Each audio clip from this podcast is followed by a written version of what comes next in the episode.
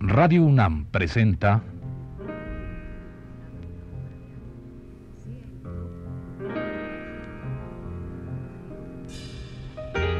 Retrato Hablado.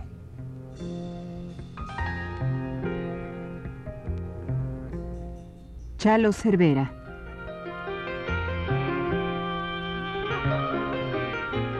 Un reportaje a cargo de Elvira García.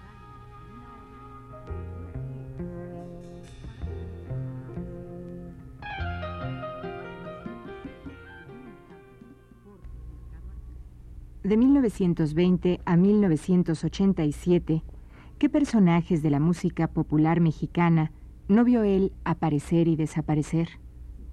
En 67 años de vida artística, ¿cuánta música de todos los géneros no ha tocado en su piano? En esta su ya tan larga vida, ¿quién mejor que él, Gonzalo Cervera, para contarnos, a partir de la suya propia, la historia del nacimiento y desarrollo de la música popular urbana en México.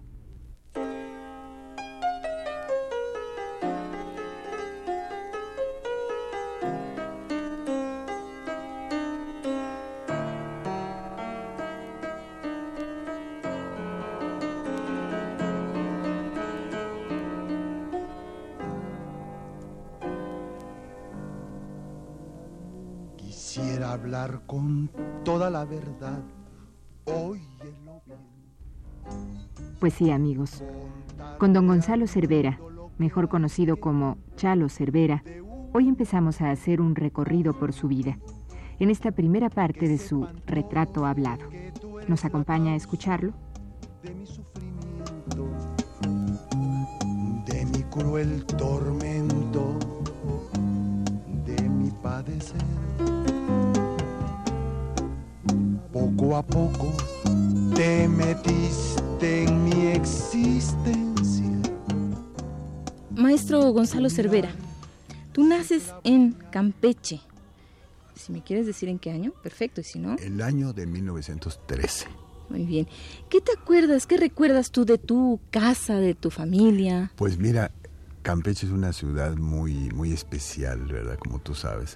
Está rodeada de murallas y de mucha leyenda de piratas y toda esa Precioso. cosa. Y, eso es- y pues mi familia, pues mi familia toda era una familia. Yo tuve un tío hermano de papá que, que fue muy conocido en México, un bacteriólogo, Ernesto Cervera Berrón. Y, y en mi familia generalmente hubieron muchos profesionistas, ¿ves? Primos míos y todo, que se formaron en esa época, ¿verdad? Entonces, fíjate que yo tenía una, una cosa muy especial. Me atraía mucho la música. No te puedo decir por qué.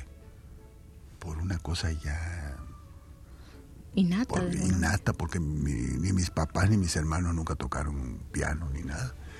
Pero mis primas sí tocaban, ¿verdad? En Campeche se toca mucho piano, ¿verdad? Todas, por cada casa que pasa uno están estudiando piano, hasta ahora. Y entonces, este, pues me dio por... Yo ya había este, cursado la primaria y la preparatoria. Y entonces te voy a contar una anécdota que es fabulosa. Imagínate la edad que tendría yo, 12, 12 años. Sí. Entonces eh, vi que estaban eh, proponiendo un piano. Pues fui, alquilé un medio de transporte y nos fuimos, fíjate. Ah, sí. Y le dije, papá, págalo. Imagínate, un piano buenísimo de esa época. ¿Sabes cuánto? 300 pesos. Bueno, era un dineral. Y mi papá me dice, bueno, ¿y esto qué es? No, pues yo quiero estudiar el piano. Mi papá, viendo que no quería estudiar profesión ni nada, bueno, dijo, voy a averiguar a este muchacho que es verdad. Teníamos una tía que luego fue concertista muy famosa aquí en México, Luz Galindo Berrón, y le fue a hablar, prima hermana de él, y luego le, le comunicó, ¿verdad? Bueno, mándamelo. Me vio posibilidades y ahí estuvimos un tiempo. A partir de los 12 años empezaste, de, hecho. los 12 años. Formalmente a- a Exactamente, en 1925 fue cuando yo empecé a estudiar piano.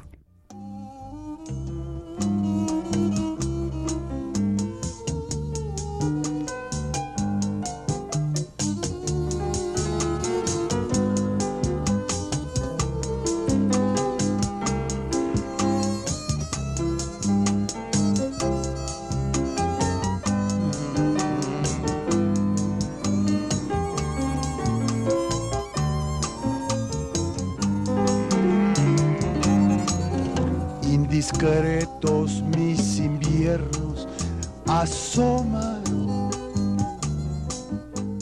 Heredero de la mejor escuela pianística mexicana, Chalo Cervera dedicó sus años formativos y sus primeros esfuerzos profesionales a cultivar la música clásica. Posteriormente, al dar el giro hacia la canción urbana y popular, Chalo se convirtió en uno de los testigos y protagonistas del florecimiento de la radio, el cine, el teatro de revista, la opereta, la zarzuela y la televisión mexicanos.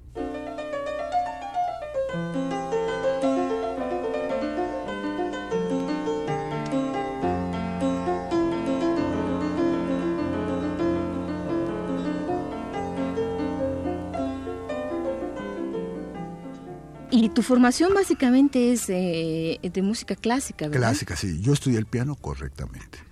Después de eso que te platico, este, Elvira, este, ya mis estudios avanzados, ¿verdad? Llegó una pianista Campeche muy, que tocó muy bien en un recital, precisamente Campeche con la Sinfónica de Mérida. Le gustó mucho a papá y ya pasé a estudiar con ella. Ah, qué bien. Y entonces estuve con ella como año y medio, dos años. Luego ya vino un problema del que le llamaron el crack del 29, ¿no? y toda la gente empezó a migrar. ¿Ustedes a dónde se fueron? A Nueva Orleans. Ahí estuvimos en Nueva Orleans como tres o cuatro años. ¿Y ahí qué hiciste? Eh, seguí estudiando el piano. Ajá. ¿Y todo el tiempo Si me preguntas con Ah, quién, no, no te, te podría explicar. Pero después ya eh, regresamos a México. Eh, digo, re- re- exactamente regresamos a México y ya me puse a estudiar el piano. Estudié, por, por cierto que se me escapó una cosa, fíjate que cuando estudiaba yo piano, me iba yo todos los fines de semana a tomar mi clase a Mérida con un famoso maestro, José Rubio Milán. Muy Ya estaba yo adelantado, ¿no? Y este maestro fue alumno de Diana Lamota, que fue alumno de Liz, porque se supone que Liz le dio clase a todos los grandes maestros de los que actualmente están, ¿verdad? Son la- es la herencia que tenemos, ¿verdad? Por ejemplo, Claudio Arrao, gran amigo mío, estudió con, con Clemen Kraus, eh, eh, Pablo Castellanos, un gran pianista que figuró muchísimo.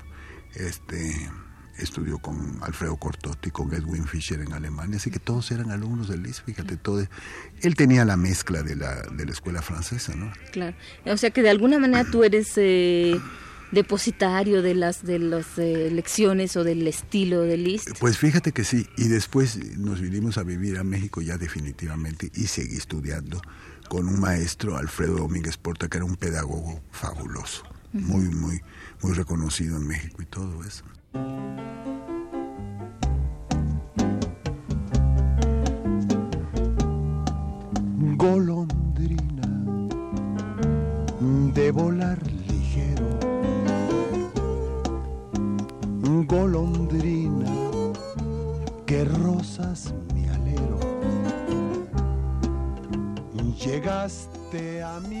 Chalo Cervera nació en Campeche. Allí comenzó sus primeras lecciones de música como una manera de pasar el tiempo y divertirse. Pronto descubrió su gran vocación para el piano y estudió el instrumento con los mejores maestros de Tabasco y Mérida. José Rubio Milán, uno de los herederos de la riqueza pianística de Franz Liszt, y posteriormente Alfredo Domínguez Porta, discípulo de Pedro Luis Ogazón, que fuera considerado el mejor pianista de la época porfiriana. golondrina fugaz y aventurera que arrullas tus quereres junto al cielo. La mera afición infantil y adolescente de tocar el piano se convirtió al paso de los años en una seria determinación que le hizo aplicarse verdaderamente al estudio del instrumento. Y aún sin haber salido de su natal Campeche y viajando solo cada fin de semana a Mérida para tomar clase con el maestro Rubio Milán, Chalo Cervera aprendió a fondo la técnica pianística de la escuela de Liszt. Junto a mi corazón tendrás tu nido.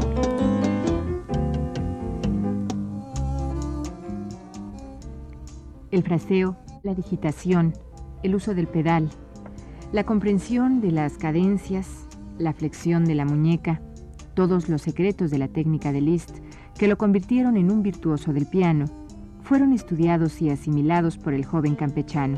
el maestro Chalo Cervera.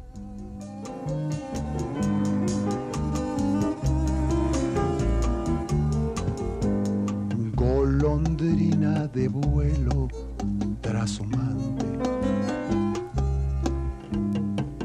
que su ruta de amores ha perdido. Yo, yo te daré calor vivificante a mi corazón tendrás tu nido. Ahora vamos a detenernos un poquito en cuando llegas a México, a la Ciudad de México. Sí. ¿Cómo es tu llegada a México? Si vienes con tu familia, etcétera, y cómo eh, percibes la ciudad. Imagínate, llego ¿Qué pasaba a en México, ese momento? Llego a México y todo lo que has leído, todo lo que veías, bueno, en ese medio, en esa época no había los medios que hay ahora de estar en películas, veía uno o vistas de fotografías y todo, pues imagínate, me impresionó mucho, ¿no? Y como con la me ponía yo a caminar, como dicen vulgarmente en México, a ver todos los lugares, ¿no? Y era un México muy especial, ¿no? Sí, ¿cómo Había- estaba el ambiente? Muy bonito, fíjate. Musicalmente, ¿cómo lo encontraste? Musicalmente mm, muy bien. Bueno, no tenía el adelanto que tiene ahora, Claro, ¿verdad? claro. Esto fue en el año de 30. 1930. De hecho, es eh, muy pocos días, meses antes de que se inaugure la XW. La XW fue en los años 30 precisamente, fíjate. Claro. Entonces, bueno, tú llegas a México en los 30. ¿Qué sucede? ¿Encuentras amigos eh, que te van metiendo Bueno, al asunto empecé musical? a formar amigos, ¿no? Empecé a... Me ayudó mucho un concurso que hubo, fíjate que es una cosa de historia muy especial. En los años trein- 31 vinieron unos este, empresarios de Estados Unidos formar aquí en México una compañía de películas que se llamaba el Empire Productions. Entonces, en la hacienda de los Morales, en donde está creo que el Camino Real, ¿verdad? Sí. un lugar de esos. Bueno, eh, en ese lugar habían unas... eh, entonces yo me inscribí en el concurso. Y estaban los Sánchez Tello, que fueron muy conocidos, Alfonso Sánchez Tello, Ricardo Beltri, que luego fue productor de televisión, Gabriel Soria y todo eso. Y gané el concurso, fíjate. Ah, qué bien. Bueno, y me contrataron para ir a, a tocar todos los medios días a, a los estudios. Y los domingos daban exhibiciones. Ahí estaba Lina Boiter, Eva Beltri, Caray, pues si tú tuviste... Marrón Frangiuti, eh, digo, ma- perdón, eh, Jorge Marrón, el, el doctor que luego se tomó el nombre del doctor Icu, ¿te acuerdas? Que Claro, hizo unos sí. programas muy buenos. Sí. Y es el medio de relación que yo empecé a tener, fíjate. ¿Y en qué consistía el premio que ganaste aquella vez en 31? Bueno, pues en que, en que me aceptaron en la compañía, en la compañía de películas, ¿verdad? Claro. ¿Y, y cuál, en qué consistía tu Ir a acompañar los cuerpos de baile. Ajá. A, a las 3 de la tarde iba yo y dirigía, precisamente el coreógrafo era Pepín Pastor, que figuró mucho en los teatros de revista en México. ¿verdad? Yo iba todas las tardes. Pero antes de eso, una hora antes, transmitíamos por la XN Radio Mundial, promoviendo el... eh, estaba, este, me acuerdo que tocábamos a dos pianos, eh, nuestro mutuo amigo Pancho Gabilondo, que luego que muchos años después ya hizo Cricri, porque anteriormente ahí hizo el guasón del El Guasón teclado, del ¿te Teclado, acuerdas? Que fue como cuando comenzó. Sí, que, Pero to- tocábamos a dos pianos y tocaba muy bonito él, él muy buen músico. que fue toda la época de estas canciones que, bueno, que ahora se han dado en llamar urbanas, pero que sí hablaban mucho de la situación, pues que ya se vivía en la Ciudad de México, que todavía no tenía tantos problemas como ahora, ¿no? Claro. Bueno, fíjate, yo en esos años, precisamente como andaba aquí y andaba ya viendo que creando amistades y todo, en una ocasión fui a tocar en la noche a la Radio Mundial y alterné con el gran Mario Talavera, gran compositor mexicano. Y sabes que nos regalaban porque no se cotizaba al artista un boleto para ir a los toros, ¿sabes, favor? Pero uno quería Estar. estar y, ¿me entiendes? Sí, realmente la novedad del radio fue La una, novedad una fue gran, sensacional. este, sensación. Y yo ya seguí estudiando y en esos años, ya por los años 32, ya me recibí de profesor de piano. Mediante un concierto toqué mucha música de cámara con el maestro Rocabruna, Arturo Romero, Saloma. Tocamos el quinteto de César Frank y otras veces. Y toqué como solista muchas veces.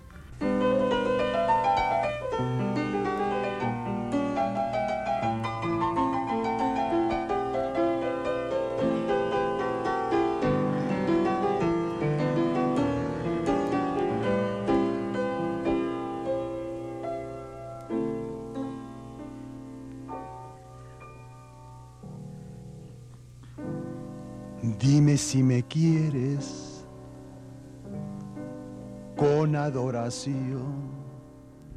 No manches. Su pasión por la música para piano empezó allá, en su natal Campeche, y fue creciendo a medida que pasaban los años y las vueltas de la vida lo llevaban de un lugar a otro.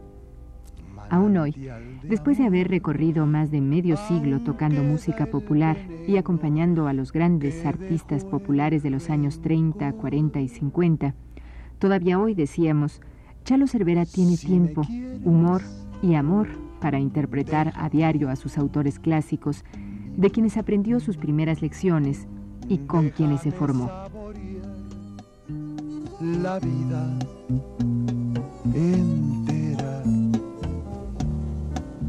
Si al fin eres para mí sufrir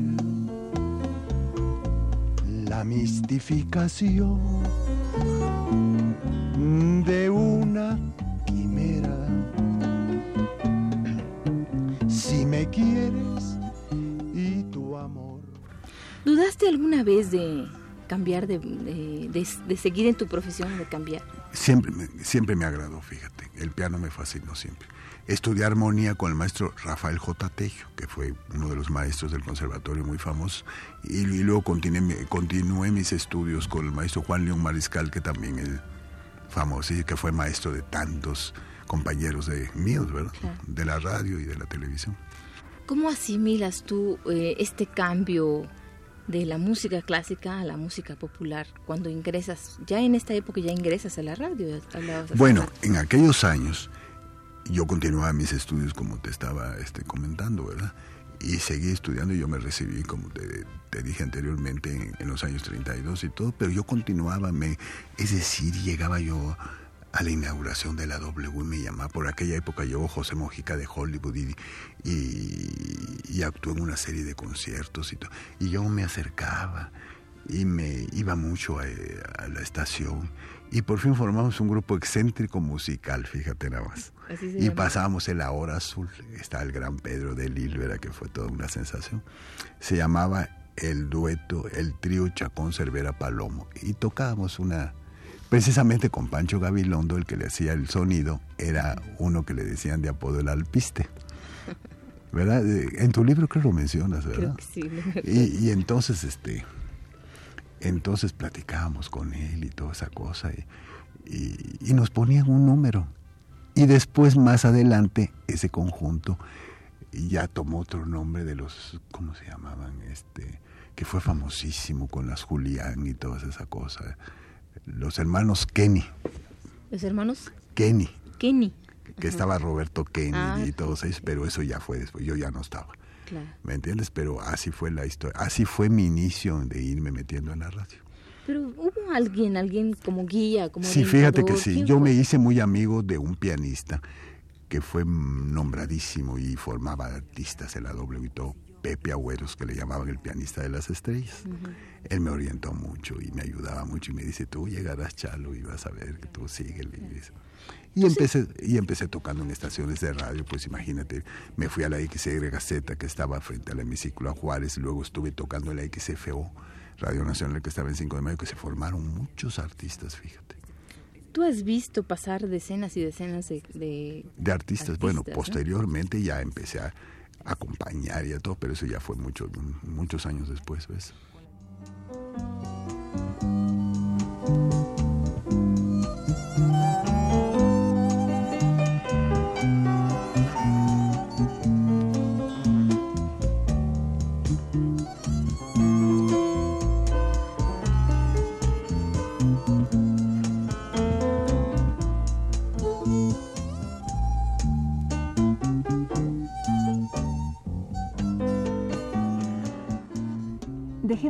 Aquí apenas esta charla introductoria de lo que es la vida y la obra de Chalo Cervera. Pero antes de despedirnos, escuchémoslo un rato en su piano. En mi destino, prométeme que no me olvidarás y déjame seguir por mi camino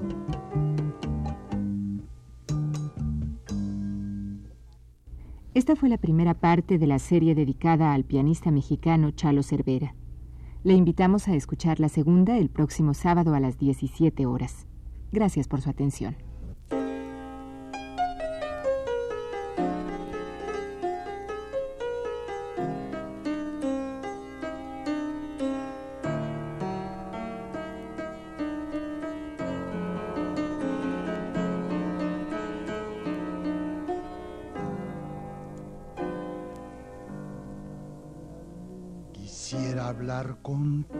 La verdad, óyelo bien. Contarle al mundo lo que hay que contar de una mujer. Que sepan todos que tú eres la causa de mi sufrimiento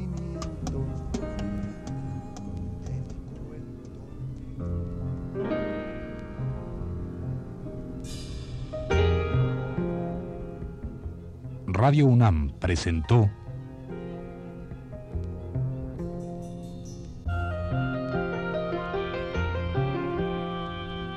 Retrato Hablado. Chalo Cervera.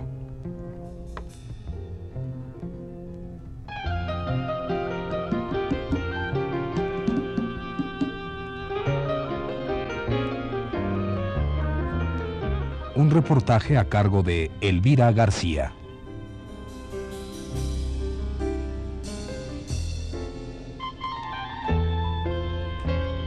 Grabación y montaje de Abelardo Aguirre y Pedro Bermúdez. La voz de Yuriria Contreras. Fue una producción de Radio UNAM.